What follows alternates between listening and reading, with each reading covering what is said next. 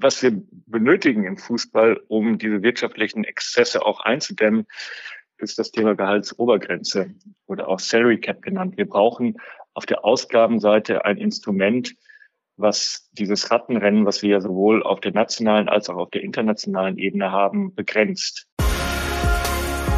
Der Sponsors Podcast. Im Dialog mit Sportlern, Unternehmern und Visionären über das Milliarden-Business Sport. Mit Philipp Klotz. Herzlich willkommen zum Sponsors Podcast.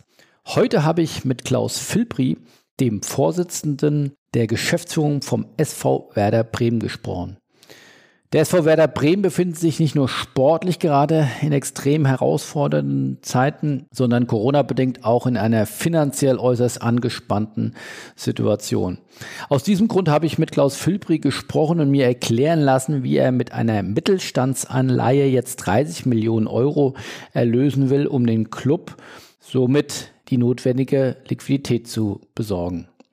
Dem Anleihenkäufer winken lukrative Verzinsungen von bis zu 7,5 Prozent pro Jahr. Klaus Filbri ist es aber wichtig zu betonen, den Unterschied zwischen Fananleihen, die von einigen anderen Clubs ja bereits auch rausgegeben worden sind und unter anderem darauf abzielen, als Schmuckanleihen zu einem Teil nicht wieder zurückgezahlt zu werden, und den Mittelstandsanleihen, die dieses Ziel eben nicht verfolgen. Kritiker befürchten einen Totalverlust der Anleihen, sollte der SV Werder Bremen insolvent gehen. Dem entgegnet Filpri vehement, dass das noch nie stattgefunden habe und noch nie ein Bundesligist insolvent gegangen sei in der Geschichte der Fußball-Bundesliga und auch die Planungen für einen möglichen Abstieg in der zweiten Liga aufgehen würden. In einer ersten Zeichnungsrunde unter institutionellen Anlegern konnte der Bundesligist bereits Zusagen für 10 Millionen Euro einwerben. Jetzt dürfen in einer zweiten Runde auch Privatanleger zeichnen. Investieren möchte Klaus Filbri das Geld, also die 30 Millionen, in die Zukunft des SV Werder Bremen und im Speziellen in die Nachwuchsförderung, die digitale Transformation und das Thema Nachhaltigkeit. Darüber hinaus habe ich mit dem langjährigen Bundesliga-Geschäftsführer noch über die Super League gesprochen und Investoren im Fußball. Spannend fand ich auch die Forderung von Klaus Filbri zur Einführung einer Gehaltsobergrenze im europäischen Fußball. Wenn ihr also wissen wollt, wann der Werder-Chef unter anderem auch mit vollen Stadien wieder nach Corona plant, dann hört jetzt auch direkt mit mir rein in den Podcast mit Klaus Filbri. Mein heutiger Supporter ist Media Impact und das Sportkompetenzzentrum der Axel Springer SE. Wie ihr wisst, hat Axel Springer in der vergangenen Bundesliga-Ausschreibung zahlreiche neue Rechte erworben. Unter dem Motto Die Bundesliga neu erleben will Media Impact und Axel Springer ab der Saison 2021, 2022 neue Maßstäbe in der Bundesliga-Berichterstattung und Vermarktung setzen. Ziel ist es, schneller, innovativer, meinungsstärker und dank Digital Out of Home Rechte auch auf mehr Touchpoints denn je sichtbar zu sein. Was heißt das im Speziellen? Die einzelnen Paid Highlight Clips der Fußball-Bundesliga werden circa 10 Minuten nach Abpfiff der Partien zur Verfügung stehen. Das ist so schnell wie nie zuvor. Aktuell wird dieser Dienst rund 40 Minuten nach Abpfiff angeboten. Die Clips können von den Usern dann individuell und frei ausgewählt werden. Darüber hinaus wird es eine neue Bundesliga-Show geben, die als digitale Videoshow die Spiele so kompakt wie möglich zusammenfasst. Dieses Paid-Produkt wird am Freitag, Samstag und Sonntag jeweils 40 Minuten nach dem Abpfiff veröffentlicht, ist damit schneller und kompakter als die bekannten Free-TV-Sendungen wie zum Beispiel die ARD Sportschau. Die Sportredaktion von Axel Springer wird mit Bild Live am nächsten Tag das Bundesliga-Geschehen dann nochmal ausführlich analysieren und mit Experten wie Marcel Reif und Mehmet Scholl meinungsstark diskutieren. Und zu guter Letzt, Bild wird die Bundesliga dank dem neu erworbenen Digital Out of Home Paket auf knapp 15.000 Screens in Deutschland bringen, unter anderem in Fitnessstudios, Hotels und Tankstellen. Damit können Millionen von Sportbegeisterten den Bundesliga-Content frei verfolgen und brauchen dafür kein Abo. Wenn euch jetzt auch interessiert, was Axel Springer mit den neuen Bundesliga-Rechten für die neue Saison so vorhat und oder ihr euch bereits für Werbemöglichkeiten interessiert, dann schreibt mir gerne eine Mail. Ich leite das gerne weiter oder geht auf mediaimpact.de, media Impact zusammengeschrieben, ein Wort.de. Viel Erfolg und Spaß damit. Hallo, guten Morgen, Herr Filbri. Herzlich willkommen zum Sponsors Podcast. Ähm, ja, ich möchte mit Ihnen reden über ein spannendes, ein aktuelles Thema, über die Finanzierung von Bundesliga-Clubs in der aktuellen Corona-Krise. Und wenn man sich die Wirtschaftszahlen des SV Werder Bremen anschaut, dann kommen sie von einem Umsatzrekord in der Saison 2018, 2019 mit über 157 Millionen Euro und äh, in der vergangenen Spielzeit jetzt schon natürlich äh, von Corona betroffen äh, mit ähm, einem Einnahmenrückgang von äh, mehr als 40 Millionen Euro und jetzt sind wir auf der Zielgeraden der Saison 2020, 2021. Wo, wo steht Ihr Club, Herr Filbri, in dieser Saison? Ja, also erstmal ist das richtig. Wir hatten 2018, 2019 ein sehr positives Geschäftsjahr, hatten insgesamt vier positive Geschäftsjahre, wo wir auch wieder Eigenkapital aufgebaut haben und sind dann unverschuldet durch die Corona-Krise in eine wirtschaftliche Schieflage geraten und hatten im letzten Jahr bereits ein deutlich negatives Ergebnis und werden auch in diesem Jahr ein negatives Ergebnis vermelden. Wie hoch es ausfällt, kann ich heute noch nicht sagen, weil wir auch noch bis zum 30.06. die Möglichkeit haben, Transfereinnahmen ins aktuelle Geschäftsjahr zu verbuchen. Also insofern ist da noch ein Fragezeichen dahinter, aber es wird mit Sicherheit kein positives Ergebnis werden, weil uns über zwei Jahre hinweg 35 bis 40 Millionen an Mindereinnahmen, die wir zu verkraften haben aufgrund der Corona-Krise. Das ist bedingt zum einen durch die wegbleibenden Zuschauereinnahmen, die uns natürlich sehr hart treffen und zum anderen aber auch durch reduzierte TV-Einnahmen. Jetzt gibt es ja den Umgang mit der Krise, haben wir jetzt ja bedauerlicherweise oder glücklicherweise schon ein bisschen Erfahrung. Da gibt es ja die eine Seite der Clubchefs oder der Clubverantwortlichen, die sagen, das ist ganz schlimm. Ich vereinfache jetzt mal hier bewusst. Und die anderen sagen, ach, das ist doch gar nicht so schlimm. Dann müssen wir halt einfach mit den Kosten ein Stück weit runtergehen. Und ja, die Spielerverträge haben natürlich oftmals eine längerjährige Laufzeit, aber sie könnten doch, je länger die Krise dauert, dann auch ein Stück weit vielleicht nachsteuern. Also äh, ist das möglich? Äh, wie sind da Ihre Erfahrungen und die Handhabe? Äh, weil Großteil der Kosten sind ja nun mal dann variabel steuerbar mit, mit Spielerverträgen. Ähm, konnten Sie da schon nachsteuern? Und wenn Sie sagen, die Einnahmeverluste sind ähnlich, sind denn die Kosten, konnten die auch reduziert werden? Also die Kosten sind natürlich signifikant reduziert worden. Ähm, das ist natürlich in einer Krisensituation, dass man ein sehr rigides Kostenmanagement betreiben muss. Das haben wir bei Werder Bremen getan. Wir haben den Etat für das aktuelle Spieljahr um circa zehn Prozent reduziert. Das ist natürlich auch immer einer vertraglichen Konstellation geschuldet.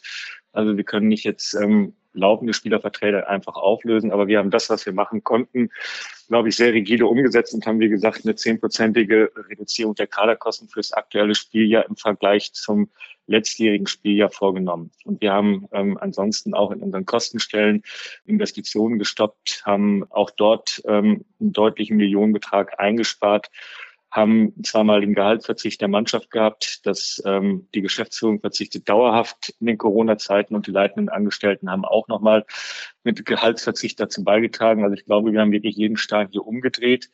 Nichtsdestotrotz muss man auch konsternieren, dass man die Mindereinnahmen durch Corona nicht durch ein rigides Kostenmanagement kompensieren kann. Man kann sie leicht abfedern, aber Tatsache ist, dass dafür die, die, Ausna äh, die Ausfälle einfach zu hoch sind. Sind da die ja, die Rückgänge oder, oder die, die, die freiwillige, in Anführungszeichen, Verzicht auf, auf, auf Spielergehälter, die können ja dann eigentlich nicht so dramatisch hoch gewesen sein, wenn sie nur die Kosten um zehn Prozent äh, senken konnten. Da kennt man aus anderen Sportarten, ich glaube gerade das Eishockey, ähm, deutlich restriktivere Einschnitte.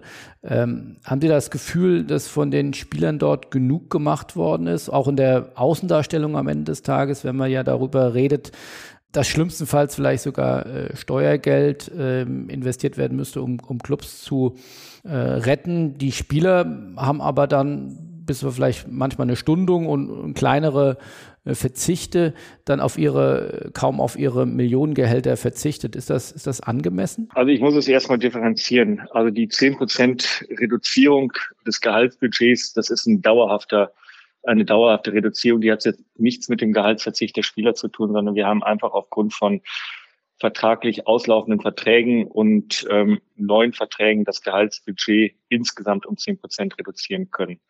Also das war ähm, ist der erste Punkt. Und das zweite ist, dass beim SV Werder Bremen die Spieler zweimalig auf Gehalt verzichtet haben. Das finde ich war in der schwierigen Zeit eine sehr vernünftige und angemessene Geste. Und sie haben aber trotzdem auch weiterhin ihre Leistung erbracht und haben jede Woche gespielt. Und es ist eine Basis, die auf Freiwilligkeit beruht. Und insofern finde ich, haben die Spieler auch hier ihren Beitrag geleistet. Und es geht natürlich insgesamt darum, dass man den gesamten Kostenapparat aufgrund der Mindereinnahmen, auch jetzt ähm, des neuen TV-Vertrags, der ja auch etwas reduziert ist im Vergleich zum alten, dass man insgesamt den Kostenapparat dann anpasst. Und das ähm, versuchen wir. Aber insgesamt auch die Mindereinnahmen, von denen ich gesprochen habe, werden wir auch durch einen größeren Gehaltsverzicht der Spieler nicht kompensieren können. Wie kritisch ist denn jetzt die Situation äh, des SV Werder Bremen? Sicherlich die besondere Herausforderung auch mal, dass sie jetzt nicht gesichert äh, mit der ersten Liga auch für die neue Saison planen können. Aber wie geben Sie uns mal einen Einblick in Ihre Finanzbücher? Wie, wie sieht es da gerade aus? Also es ist so, dass wir aktuell viele Bälle in der Luft haben aufgrund der Corona-Situation. Wir wissen heute noch nicht, wann wieder mit Zuschauern gespielt werden kann. Das heißt auch, können wir mit dem Dauerkartenverkauf für die neue Saison starten oder können wir nicht starten. Wir wissen heute auch noch nicht, ob der Transfermarkt wieder anspringt und in welcher Art und Weise er anspringt. Also insofern gibt es eine gewisse Unbestimmtheit und natürlich auch ist die Spielklasse aktuell noch nicht entschieden, ob wir in der ersten oder zweiten Bundesliga spielen. Das heißt, wir brauchen eine gewisse Beinfreiheit, wir brauchen eine Liquiditätssicherung, weil das Lizenzierungskriterium der DFL eben vorsieht, dass wir bis zum 30.06.22 Liquidität nachweisen müssen. Wenn jetzt die Bälle positiv runterfallen, sprich wir in den Dauerkartenverkauf für die neue Saison auch ähm, ganz vernünftig einsteigen können. Wenn wir auch wieder gewisse Erlöse auf dem Transfermarkt erzielen, dann sieht die Liquiditätssituation von unserem Verein bis zum 30.06.22 ganz gut aus. Aber wir haben eben diese Ungewissheit und aufgrund dieser Ungewissheit haben wir uns am Anfang des Jahres entschieden, nach intensiver Diskussion auch mit dem Aufsichtsrat das Instrument der Mittelstandsanleihe aufzulegen, um eben eine gewisse Beinfreiheit für Eventualitäten zu haben. Jetzt haben Sie aber im letzten Jahr oder Ende letzten Jahres, beziehungsweise mal, in der ersten Corona-Krisen-Hochphase schon ein Betriebsmittelkredit in Höhe von 20 Millionen Euro aufgenommen. Das äh, ist sozusagen dann schon aufgebraucht oder jetzt sucht man für die nächste zwölf Monate dann ähm, Liquidität sicherzustellen? Weil wir ja, und das habe ich ja gerade gesagt, Bälle in der Luft haben und ich heute noch nicht weiß, ob wir in der neuen Saison wieder vor Zuschauern spielen können oder nicht. Ich bin da sehr, äh, sehr positiv zu eingestellt, aber wir müssen natürlich auch immer unserer Sorgfaltspflicht als Geschäftsführung nachkommen und in Szenarien denken. Und um diese Worst-Case-Szenarien auch abzubilden, haben wir uns eben dazu entschieden, die Mittelstandsanleihe aufzulegen, um eben eine gewisse Beinfreiheit bezüglich des Themas Liquidität auch zu haben. Wenn aber die Bälle richtig runterfallen, sprich sich Dinge positiv entwickeln, dann kann dieses Geld eben auch für Wachstumsthemen hergenommen werden.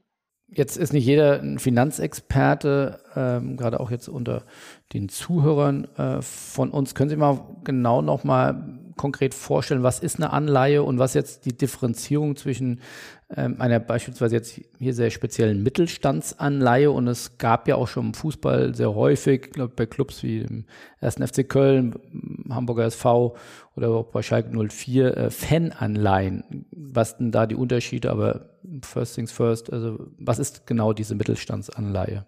Ja, ich versuche es mal so einfach wie möglich zu halten. Die Mittelstandsanleihe wird aufgelegt, sie wird am Börsenplatz Frankfurt auch notiert und kann dort ganz normal gehandelt werden. Sie hat eine Laufzeit von circa fünf Jahren. Sie hat aktuell einen, ähm, eine Zinsrange, einen Coupon von sechs bis 7,5 Prozent. Der wird dann final festgelegt.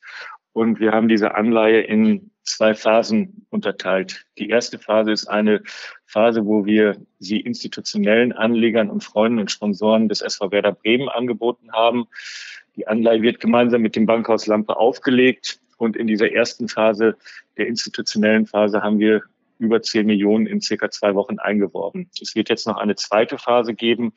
Das ist dann die öffentliche Phase. Dort können Sie dann ab dem 17. Mai für circa zehn Tage zeichnen, wenn Sie ein Wertpapierdepot haben und dann wird die Zeichnungsgröße, die in der ersten Phase bei 100.000 Euro gelegen ist, wird dann bei 1.000 Euro liegen. Und danach wird sich dann auch der Zinscoupon final definieren, ob er dann bei 6, 6,5 oder 7 Prozent liegen wird. Er ist auf jeden Fall aktuell in einer Range von 6 bis 7,5 Prozent. Und der große Unterschied im Vergleich auch zu einer Fananleihe ist, dass es hier sich unserer Meinung nach um ein faires, seriöses Produkt handelt, wo es uns auch nicht darum geht, ähm, die Rückzahlung in irgendeiner Form zu minimieren, sondern wir haben eine jährliche Zinsbelastung. Also der Anleger bekommt jährlich seine Zinsen ausgezahlt und nach fünf Jahren dann eben auch seinen Nominalbetrag zu 100 Prozent zurückbezahlt. Ähm, und das ist, glaube ich, auch der große Unterschied zu einer Mittelstandsanleihe, äh, zu einer Fananleihe, wo man eben dann auch versucht, mit Schmuckurkunden oder anderen emotionalen Instrumenten die Rückzahlung an den Fan zu minimieren. Das ist in einer Mittelstandsanleihe nicht der Fall. Also wir versuchen hier nicht mit den Gefühlen der Menschen zu spielen, sondern versuchen ein seriöses, faires Produkt aufzulegen, was sauber an der Börse auch gehandelt wird, eine faire Verzinsung hat. Es wird ein Wertpapierprospekt auch geben von über 200 Seiten, der alle finanziellen Themen des Vereins sehr intensiv beleuchten wird, dass es dort eben auch eine hundertprozentige Transparenz gibt. Und durch die Börsennotierung gibt es eben auch grundsätzlich Transparenzanforderungen, denen wir dann auch halbjährlich nachkommen müssen. Jetzt vielleicht eine banale Frage, aber äh, warum geht man als Verein dann nicht einfach zur Bank? Also sechs bis sieben Prozent Verzinsung ist ja eine ganze Menge, wenn man jetzt mal heute in die Wirtschaftsmedien guckt oder viele Bürger kennen das ja vor allem über ja, Wohnimmobilien, wo, wo man sich äh, ja, verschuldet oder dann eben äh, sein Darlehen zurückzahlen muss. Dort sind ja Zinsen im Bereich von ja, 1, 2 Prozent, äh, teilweise niedriger sogar noch äh, an der Tagesordnung. Äh, warum der Weg zur Anleihe? Ist das äh, bei einer Bank nicht vermeintlich einfacher, sich Geld zu leihen?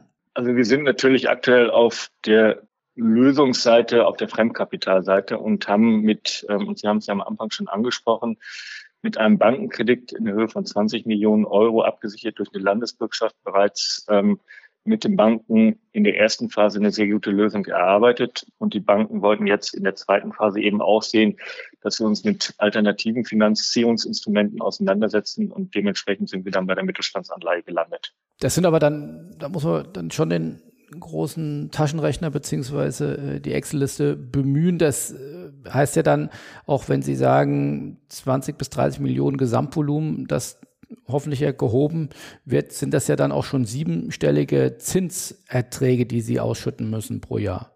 Ja, das ist richtig, aber das ist einfach so, die Corona-Situation mit den Mindereinnahmen durch die wegfallenden Zuschauereinnahmen und die reduzierten TV-Erlöse hat einfach Vereine wie Werder Bremen vor wirklich starke wirtschaftliche Herausforderungen gestellt. Und für die Krise ist aktuell natürlich das Liquiditätsthema ein sehr wichtiges Thema, dass man eben die Durchfinanzierung auch hinbekommt.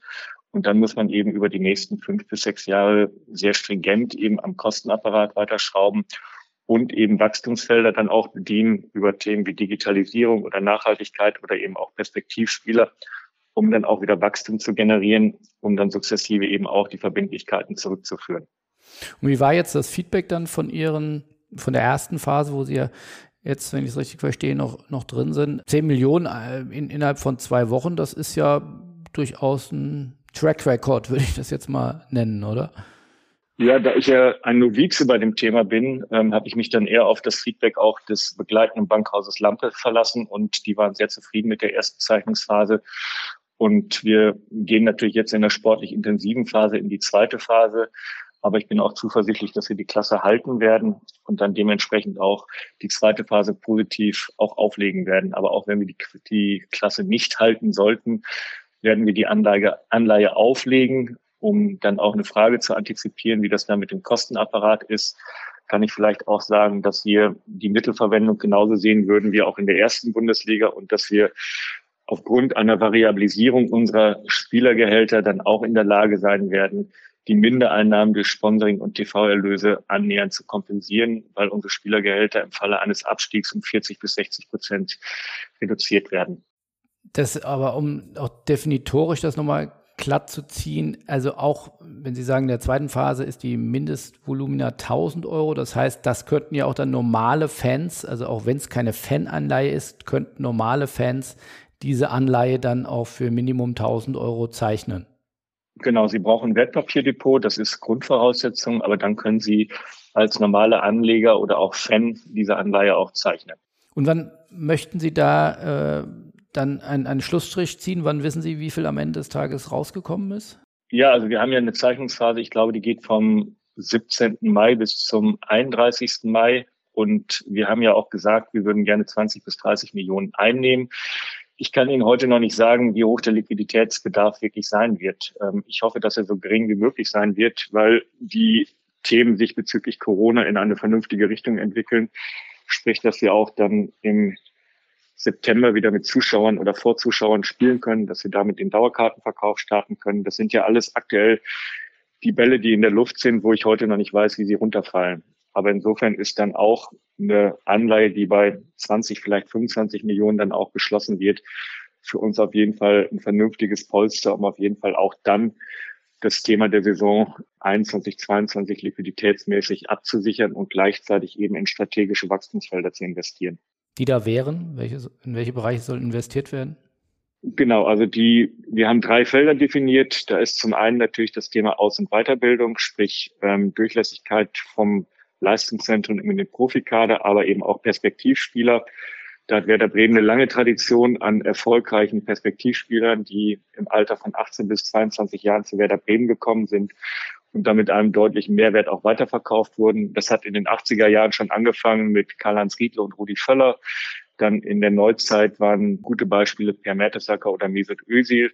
Auch ein Kevin De Bruyne hat sich hier weiterentwickelt und Serge Gnabry. Und ganz aktuell war das Thema Thomas Delaney, der nach circa zwei Jahren bei uns auch von mit 1,5 Millionen gekauft wurde und dann über 20 Millionen auch weiterverkauft wurde. Also das ist ein gutes Beispiel für Perspektivspieler, um dort eben auch eine Wertsteigerung zu erzielen. Ein zweites Wachstumsfeld, was für uns extrem wichtig ist, ist das Thema Nachhaltigkeit. Nachhaltigkeit zu den Themen Umwelt, Soziales und Governance. Da gibt es eigentlich gerade zum Thema Nachhaltigkeit zwei sehr schöne Beispiele. Ein Beispiel ist bei uns, dass wir im Wohninvest Weserstadion die größte gebäudeintegrierte Photovoltaikanlage Europas haben, die durch die EWE e und SWB finanziert wurde. Der Strom, der dadurch gewonnen wird, wird ins Stromnetz der EWE e und SWB eingespeist und wird dort als 100 Prozent ökologischer Werderstrom verkauft. Also die EWE e und SEB haben da ein Geschäftsmodell dahinter gelegt. Also ein gutes Beispiel, wie man mit dem Thema Nachhaltigkeit auch gut Geld verdienen kann und trotzdem auch eine glaubwürdige Kommunikationsplattform sein kann. Unser Hauptsponsor Wiesenhof hat sich auch entschieden, das Thema alternative Proteine und vegane Produkte in den Vordergrund zu stellen und hat am Anfang des Jahres die Marke Green Legend auf den Markt gebracht und hat uns auch hier als Kommunikationsplattform gewählt und war die ersten sechs Spiele auf dem Trikot vertreten mit Green Legend und werden auch in der neuen Saison sicherlich auf dem Trikot mit dem Thema Green Legend ähm, auf einem Trikot auch zu sehen sein. Also insofern auch hier ein gutes Beispiel, wie man mit dem Thema Nachhaltigkeit eben was Gutes tun kann und gleichzeitig aber auch zusätzliche Umsätze generieren kann. Gut, dafür müssen Sie aber jetzt zunächst mal, Entschuldigung, wenn ich da reinkretsche, dafür müssen Sie ja erstmal kein Geld jetzt aufwenden, wenn ihr, oder? Doch, muss ich, ähm, weil natürlich das Thema auch mit Glaubwürdigkeit verbunden ist. Und da gibt es dann eben auch Themen wie Race to Zero, wo wir eben auch ähm, für uns klimaneutral als Verein werden wollen. Das hat was mit Investitionen auch zu tun. Also Sie müssen natürlich auch ähm, als Nachhaltigkeitsplattform glaubwürdig sein. Ich glaube, Werder Bremen ist die Plattform, wenn es um das Thema soziale Verantwortung geht, mit zehn Festangestellten in dem Bereich ähm, extrem viele soziale Projekte hier in benachteiligten Stadtteilen in Bremen auch anbietet, wo wir in die Schulen gehen, in die Kindergärten, in Flüchtlingsorganisationen und dort Sportunterricht anbieten. Und das kostet natürlich Geld und das muss man auch ausbauen um eben auch die Glaubwürdigkeit zu dokumentieren. Und das bedeutet eben auch Investitionen. Aber an dem Beispiel Wiesenhof oder auch EWE, SWB sieht man, dass man dort auch Geld verdienen kann. Und wenn Sie diese Glaubwürdigkeit haben, dann können Sie eben auch mit Unternehmen, die sich im Bereich Sponsoring dann auch engagieren wollen, die vielleicht auch aus der Startup-Szene kommen, andere Themen eben auch sehr viel glaubwürdiger besprechen und damit eben auch dann Wachstum generieren. Und der dritte Bereich? ist das Thema Digitalisierung. Ähm, das wird Sie jetzt nicht überraschen. Das ist ein Thema, was extrem wichtig wird. Auf der einen Seite, ich unterteile das immer in zwei Bereiche. Das ist die sportliche Seite, das Thema datenbasierte Entscheidungen zu optimieren beim Thema Spielertransfers, beim Thema Scouting. Ich glaube, da besteht noch ähm, unglaublicher Investitionsbedarf, um sich dort zu professionalisieren. Und das Zweite ist das Thema dann vom Verein zum Fan und vom Verein zum Partner. Und auch hier gibt es ähm, sehr viele Möglichkeiten durch eine Investition in das Thema Digitalisierung, das Nutzungsverhalten der Fans noch besser zu verstehen und mit individuellen Angeboten dann auch nochmal zu, zu vernetzen und zu bespielen und aber auch digitale Plattformen und Verkaufsplattformen für unsere Sponsoren zu entwickeln. Da macht Eintracht Frankfurt, glaube ich, einen sehr guten Job ähm, als Vorreiter. Und das ist natürlich auch ein Thema, wo man investieren muss, um digitale Verkaufsplattformen für unsere Sponsoren auch zu erstellen. Aber damit kann man dann auch nachhaltig Wachstum generieren.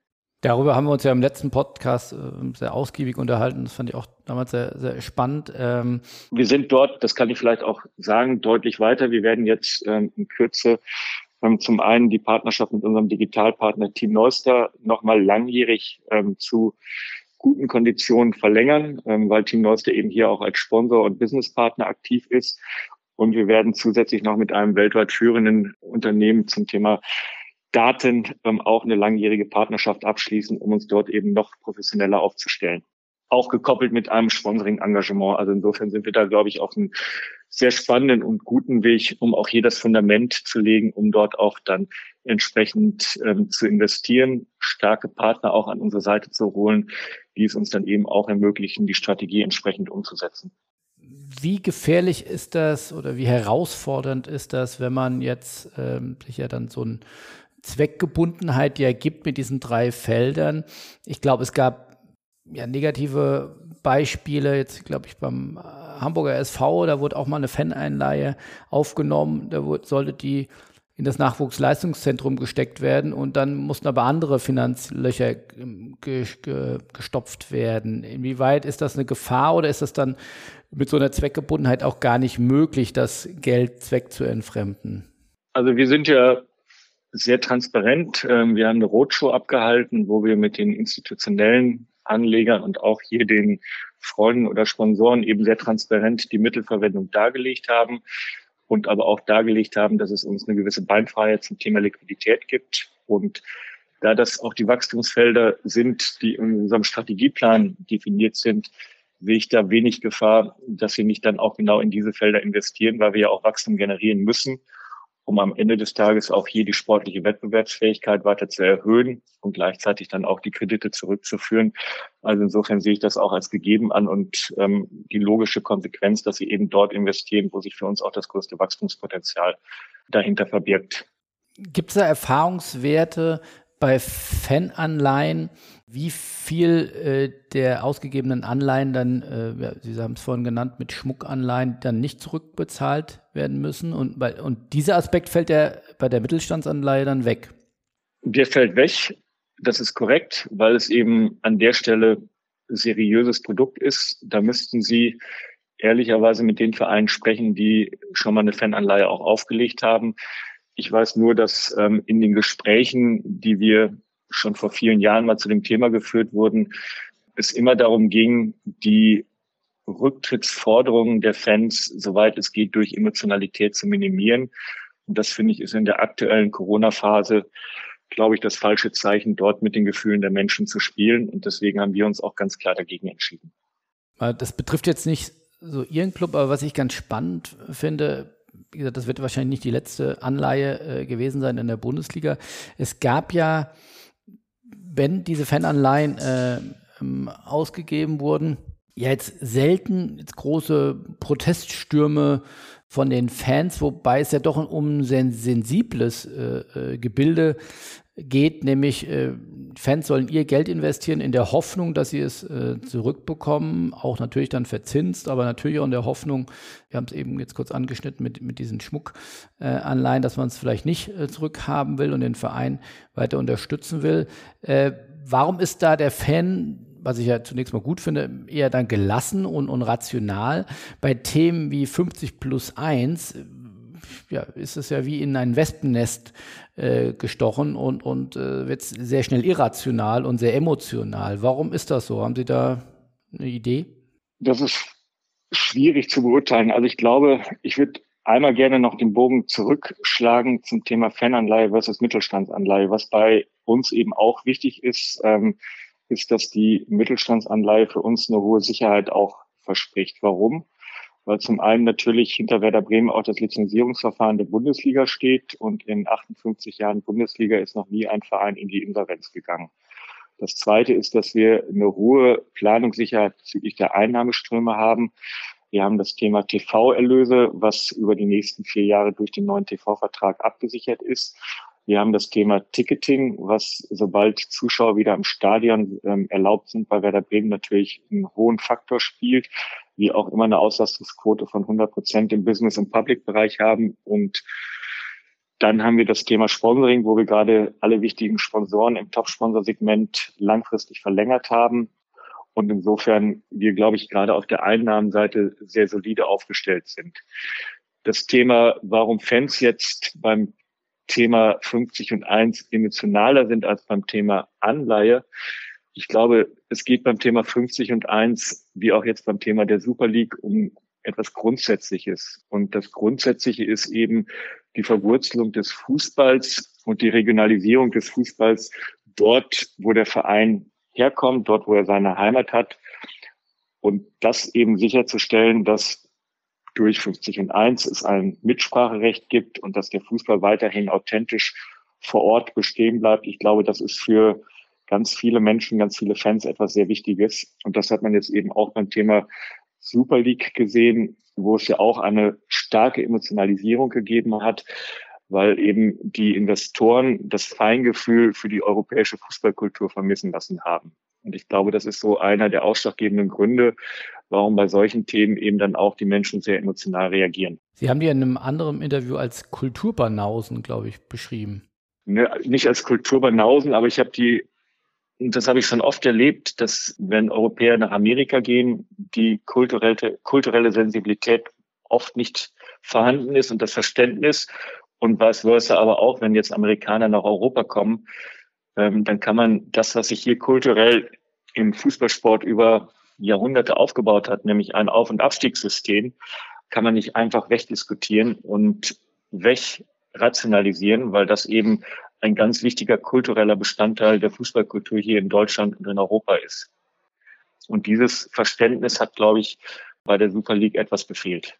Das stimmt sicherlich bezüglich der Investoren, die JP Morgan und, vielleicht auch andere da von US-amerikanischer Seite dahinter standen.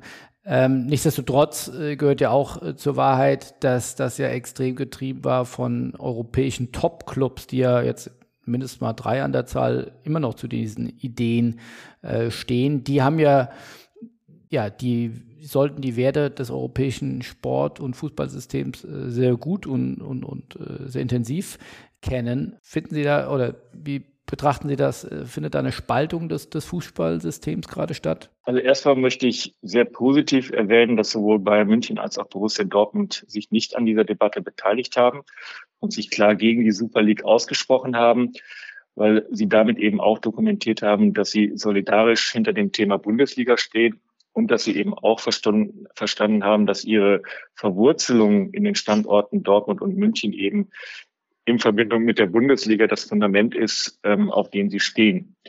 Und die Vereine, die Sie jetzt angesprochen haben in Südeuropa, ich glaube, dass es dort auch das Thema der wirtschaftlichen Notwendigkeit gegeben hat, ähm, die einfach aufgrund des der finanziellen Anreizsysteme sich sehr positiv hinter diese Europa League, äh, diese ähm, Super League gestellt haben, weil sie dort eben gesehen haben, dass sie mit diesem Thema auch ihre finanziellen Themen lösen können. Und das ist natürlich zu kurz gedacht. Und dann waren es eben die amerikanischen Investoren. Und da habe ich ja gerade schon zu gesprochen, dass ich glaube, dass die etwas überrascht waren ähm, mit den Reaktionen der Menschen zum Thema Super League.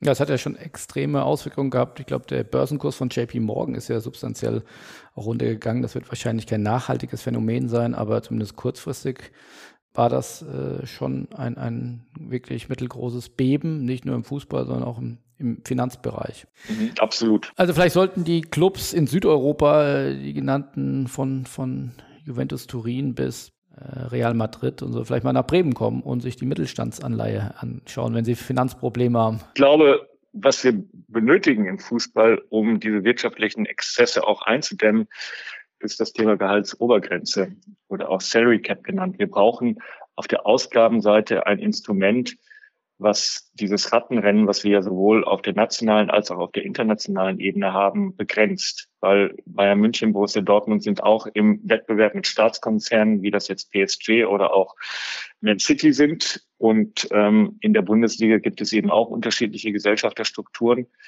Und ähm, es gibt das Thema Auf- und Abstieg. Und ich glaube, durch das Thema Gehaltsobergrenze kann man zwei Sachen erreichen. Das eine ist das Thema ein faireren und spannenderen Wettbewerb und das ist natürlich auch sehr wichtig, das Thema der wirtschaftlichen Stabilität, weil man eben die Ausgabenseite reglementiert. Und dann haben Vereine, die vielleicht wie Barcelona oder Madrid ähm, fast mittlerweile an die Milliarde Umsatz generieren, aber auch Gehaltskosten haben, die fast über den Umsatz gehen, dann vielleicht auch die Möglichkeit, wirtschaftlich stabiler zu wirtschaften. Wie realistisch ist so eine Gehaltsobergrenze? Also mal eine ist, glaube ich, eine sehr stark juristische Diskussion, aber inwieweit gibt es dort Befürworter, weil das sagen wahrscheinlich dann oftmals die kleineren Clubs, die äh, dass sich davon, ja, Sie sagen es, einen faireren Wettbewerb oder eine ausgeglichenere Liga versprechen, haben auch, sehen Sie da auch Zustimmungswerte bei den großen Clubs?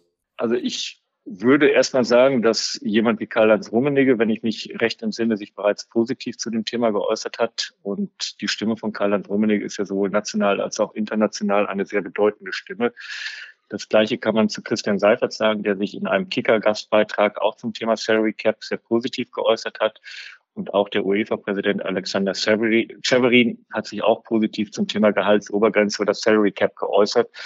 Also insofern gibt es, glaube ich, schon sehr starke Befürworter für eine Gehaltsobergrenze. Und wenn man etwas aus Amerika mitnehmen kann, dann ist es das Thema Gehaltsobergrenze, weil das hat dort auf jeden Fall zur wirtschaftlichen Stabilität und zu einem spannenden Wettbewerb beigetragen. Was wir nicht machen sollten, ist ein geschlossenes System. Und auch wenn Werder Bremen aktuell sportlich ähm, um den Verbleib in der ersten Bundesliga spielt, halte ich es schon für sehr wichtig, dass es nach wie vor auch eine Auf- und eine Abstiegsregelung gibt. Wie schnell könnte so eine Gehaltsobergrenze kommen? Was, was sehen Sie als realistischen Zeithorizont? Ich glaube, dass man sicherlich auf der einen Seite natürlich auf ähm, europäischer Ebene das Thema angehen muss. Ähm, das ist dann sicherlich auch ein Thema für die ECA in Verbindung mit der UEFA. Und dann muss man auch mit Brüssel sprechen und natürlich trotzdem auch mit London, weil ähm, England ja mittlerweile nicht mehr Mitglied der EU ist. Ähm, also insofern gibt es auch ein paar politische Themen dort zu diskutieren, juristische Themen. Aber wenn die Bereitschaft bei allen gegeben ist, und die Fans haben sich ja auch sehr klar dort ähm, für dieses Thema ausgesprochen, dann würde ich mal sagen, wo ein Wille, da auch ein Weg. Und dementsprechend ist es dann hoffentlich auch ähm, umsetzbar. Ob das dann ein, zwei, drei, vier Jahre benötigt, das kann ich nicht sagen. Dazu fehlt mir auch das juristische Grundverständnis. Aber ich glaube, wenn alle das als einen oder elementaren Lösungsbaustein sehen, um die wirtschaftliche Stabilität wiederherzustellen und den Wettbewerb interessanter zu gestalten, dann bekommt man sowas auch hin. Und schwebt Ihnen da jetzt eine absolute Zahl vor oder ist das eine prozentuale Zahl gemessen am Umsatz? Ich glaube, man kann da ganz unterschiedliche Modelle diskutieren. Man kann und das ist ja auch, wenn man sich die amerikanischen Ligen anschaut, ich glaube, jede Liga hat auch dort ein unterschiedliches System. Es gibt dort die Möglichkeit, wenn man zu viel oder über die Gehaltsobergrenze geht, dass man dann Strafen zahlt. Das war ja auch das System, was in China angewandt wurde.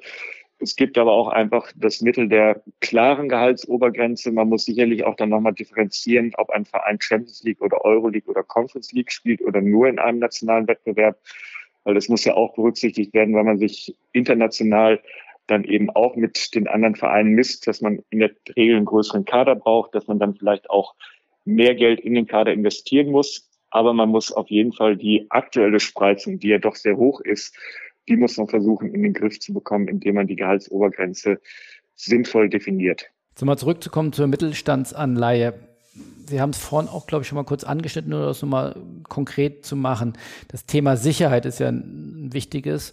Sie haben gesagt, es ist noch nie ein Club der ersten und zweiten Liga insolvent äh, gegangen. Es gab aber wahrscheinlich auch noch nie so eine Krise. ist aber auch rein formal juristisch das nochmal zu verstehen. Das heißt, wenn ich so eine Anleihe zeichne mit ja durchaus attraktiven Verzinsungen, dann habe ich aber anders wie bei einem Immobilienkredit, ich habe keine Sicherheiten, sondern sollte der SV Werder Bremen insolvent äh, gehen, dann wäre auch das Geld äh, futsch oder die Anleihe, äh, ich hätte keinen Anspruch, das Geld zurückzubekommen. Ja, deswegen war es mir ja so wichtig darauf hinzuweisen, dass es zum einen das Lizenzierungsverfahren der deutschen Fußballliga gibt, was in 58 Jahren zu 100 Prozent gegriffen hat. Und das Zweite eben auch darzulegen, dass die Einnahmeströme über die nächsten Jahre hinweg sehr stabil sind. Das ist das Thema Sponsoring. Die Verträge wurden langfristig auch gerade auf der Top-Ebene verlängert. Wir haben den Hauptsponsorvertrag bis 2029 abgesichert. Gleichzeitig wissen wir, dass wenn jetzt das Thema Testen, Impfen dann greift, wir auch wieder Zuschauer im Stadion haben werden, und wir eine Auslastungsquote von 100 Prozent im Heimbereich haben und das Thema TV-Erlöse ist auch über die nächsten vier Jahre abgesichert. Also insofern gibt es hohe Sicherheiten und die Verzinsung ist natürlich entsprechend höher. Das haben Sie richtigerweise gesagt, weil am Ende des Tages dann diese Anleihe an der Börse notiert ist, Transparenzanforderungen erfüllt werden müssen, aber diese Sicherheiten, die Sie bei einem Immobilienkredit dann bekommen, die gibt es bei einer Mittelstandsanleihe nicht. Wie konnten Sie das schaffen? Das ist auch noch ein Punkt auf meiner meinem Fragenset. Ähm, das ist eklatant oder auffällig und beeindruckend, äh, wie viel, äh, mit wie viel Sponsoren ähm, Sie im vergangenen Jahr verlängert haben. Also können gleich nochmal im, im Besonderen auf den Hauptsponsor äh, eingehen, aber Umpro, glaube ich, bis äh, 24, 25, mit ihrem Ärmelsponsor bis 22, 23, äh, Biersponsor bis 23, 24, äh, EWE bis 23, 24, Betway bis 22, 23. Also da war die Vertriebsabteilung äh, durchaus sehr erfolgreich und beschäftigt im letzten äh, Jahr. Wie konnte sie das äh, erzielen in diesen herausfordernden Zeiten? Wir arbeiten sehr partnerschaftlich mit unseren Sponsoren zusammen. Wir haben zu allen Sponsoren einen sehr empathisch-menschliches Verhältnis und gleichzeitig professionelles Verhältnis. Und die Sponsoren wissen, dass das Geld, was sie hier investieren, für ihre Ziele auch gut angelegt ist. Und sie haben Vertrauen sowohl ins Management als auch in den Verein. Und so war es uns möglich, in diesen ja nicht ganz einfachen Zeiten diese langfristigen Verträge eben auch zu teilweise wirklich auch verbesserten Konditionen abzuschließen. Und da kann man Christian Raut und seinem Team nur ein großes Kompliment machen.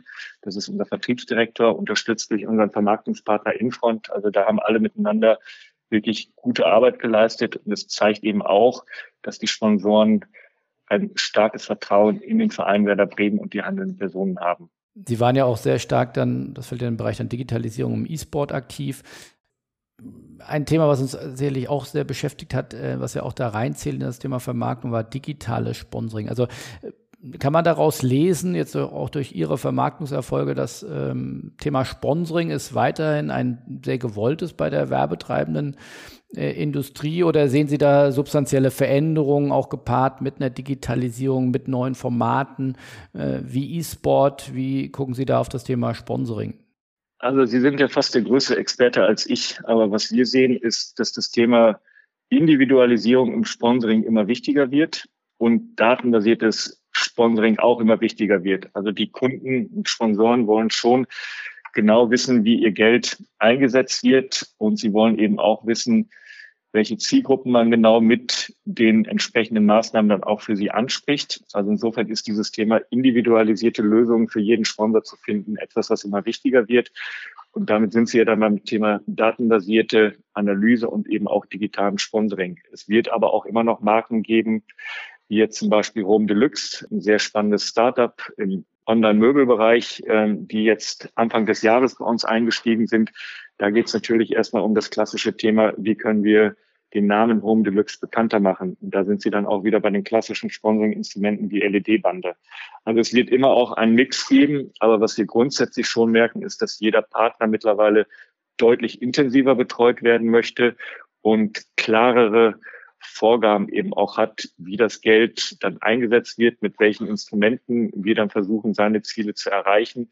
Und da wird sehr viel detaillierter mittlerweile nachgefragt. Also da ist auch dort ähm, ein hoher Professionalisierungsgrad entstanden und eben auch ein Individualisierungsgrad. Sehen Sie da noch Potenzial? Also wenn ich da richtig in unsere Sponsors Data Tabelle geschaut habe, war der Sponsoring-Umsatz äh, vom SV Werder Bremen in der Saison 2018-19 so im Bereich von 25 Millionen Euro. Es gibt Clubs in der, in der Liga, äh, gut, Bayern, die sind bei knapp 200 Millionen, die sind natürlich ähm, sehr weit entfernt, aber BVB ist, glaube ich, so um die 100 Millionen. Schalke war in den Top-Zeiten dann so, je nachdem, was man ja auch alles mit zu Sponsoring mit reinzählt. Da gibt es ja auch ein paar findige Excel-Optimierer, äh, da kann ja auch dann vielleicht mal Merchandising mit reinfallen, aber äh, dann Schalke vielleicht im Bereich so 60, 70, 80 Millionen. Ist da noch Wachstumspotenzial für den SV Werder Bremen? Also ich glaube, dass wir erstmal ein sehr stabiles Fundament haben, weil wir das Thema Hauptsponsor sehr gut abgesichert haben. Die Top-Sponsoren habe ich gerade genannt. Ähm, das sind im Bundesliga-Vergleich auch sehr positive Verträge. Und wir haben das Thema Stadionnamen auch ähm, im letzten oder vor zwei Jahren auch positiv vermarkten können. Nichtsdestotrotz sehe ich auch hier Wachstumspotenzial, weil eben über Themen wie Digitalisierung oder auch Nachhaltigkeit ähm, zusätzliche Sponsoren auch gewonnen werden können oder wir gewinnen können. Und insofern glaube ich schon, dass auch wir, wenn jetzt Corona dann vorbei ist, die Wirtschaft wieder auch nochmal anders anspringt, durchaus auch hier nochmal wachsen können. Also das möchte ich nicht ausschließen. Und ich glaube genau durch diese beiden Bereiche eben auch, Individualisierung gepaart mit digitalen Angeboten und eben auch das Thema Nachhaltigkeit sind für mich wirklich auch Felder, wo man noch wachsen kann.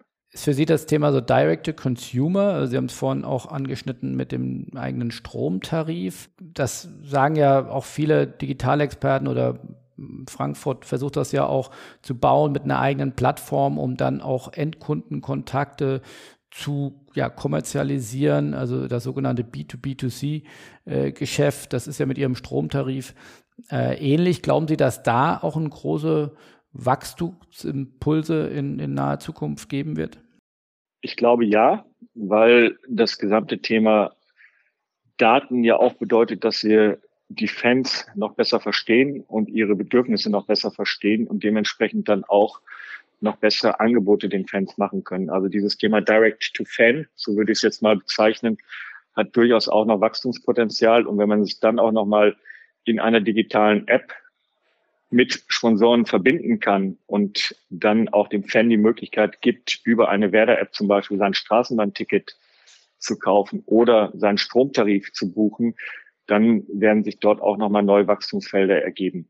Wie blicken Sie auf das Jahr 2026? Da müssen ja dann oder müssten ja dann die Anleihe als auch der Kredit äh, zurückgezahlt werden. Ist das dann, können Sie schon, oder Sie müssen ja wahrscheinlich dann auch so weit schon in die Zukunft blicken, auch wenn es natürlich aus heutiger Sicht äh, sehr, sehr schwierig äh, ist. Wie sind da Ihre Pläne oder gibt es dann direkt die, die Nachfolge Mittelstaatsanleihe? Also aktuell haben wir einen Fünfjahresplan erarbeitet. Der ist mit dem Aufsichtsrat abgestimmt, der ist mit unseren Banken auch abgestimmt, wo wir entsprechende Mittel generieren, um sowohl Mittelstandsanleihe als auch Bankkredit ähm, vernünftig zurückzuführen. Und ähm, das ist ein ambitionierter Plan, keine Frage.